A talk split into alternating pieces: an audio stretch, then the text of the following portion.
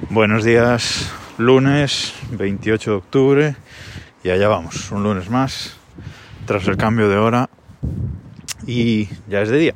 Eh, todavía no ha amanecido, está a punto, pero ya, ya hay luz perfectamente. Ya se ve cosa que no me gusta, porque a mí me gusta ir a trabajar de noche, empezar el día de noche y luego ya que vaya amaneciendo. Pero bueno, es lo que hay y a ver si el último cambio de hora es en marzo del año que viene, ya veremos. Bueno, hoy eh, os venía a hablar de una aplicación. Creo que voy a reestructurar un poco, no reestructurar, sino dar una estructura semanal al podcast y los lunes hablar de aplicaciones y bueno, yo os iré diciendo a lo largo de la semana de que hablaría cada, cada día de la semana, más o menos. Bueno, la cuestión es que hoy toca hablar de una aplicación y os voy a hablar de una aplicación que es la de la Wikipedia. Vaya sorpresa. No es una aplicación que usase hasta hace poco, ni realmente creo que vaya a usar como tal, pero ahora os cuento por qué, la tengo instalada y por qué me gusta.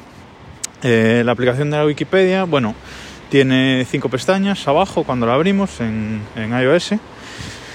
Eh, la última es buscar, que es lo que solemos hacer más en la Wikipedia. Y luego hay dos pestañas de eh, artículos, una pestaña de artículos guardados y otra pestaña de eh, historial, ¿no? lo que hemos leído nosotros en la, en la Wikipedia cuando estamos logueados con nuestra cuenta. Mucha gente no lo sabe, pero en la Wikipedia puedes tener una cuenta de, de usuario. Y luego hay dos pestañas, que una es lugares, que simplemente te geolocaliza y te muestra artículos relacionados con las zonas cercanas donde estés, o te puedes mover por el mapa y, y ver artículos de distintas zonas del mundo. Y la más interesante, que es la primera pestaña, que es explorar. Vale, ahí en explorar lo que vemos nos muestra varios, digamos, widgets, entre comillas. Uno con los artículos más leídos, otro con la foto del día, artículos destacados y hay otro de eh, tal día como hoy. Vale. Eh, y te muestra eventos, una descripción breve, un par de frases de eventos que ocurrieron otros años, pero tal día como hoy. Vale, es muy interesante. Y lo que me gusta de esta aplicación, y por eso la he instalado desde que tengo iOS 14 en el iPhone, es por los widgets. Porque esta pestaña de explorar se transforma completamente en widgets, ¿vale? La Wikipedia nos ofrece los widgets en los tres tamaños, pequeño, alargado y gigante. Y en cada uno de estos widgets podemos poner uno de, esos, de esas informaciones que nos aparece en la pestaña de explorar de la aplicación. Entonces, tenemos un widget de la foto del día, que es muy útil. Bueno, cada día va cambiando, cada día hay una foto y queda muy bien en la pantalla de inicio del iPhone.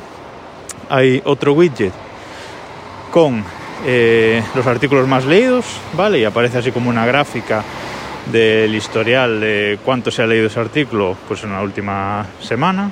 Es muy curioso ver cuando pasa algo, hay algún evento en la tele, etcétera, rápidamente eh, sube la lectura de ciertos artículos, también es interesante tener ese widget. Y luego el tercer widget es eh, en un día como hoy, que como os decía, muestra en años pasados lo que, lo que ha pasado tal día como hoy. Entonces básicamente solo la, uso, la abro poquísimo y solo la uso por los widgets, que son muy útiles. He echado un ojo y nada más, ya he llegado al trabajo, nos escuchamos mañana.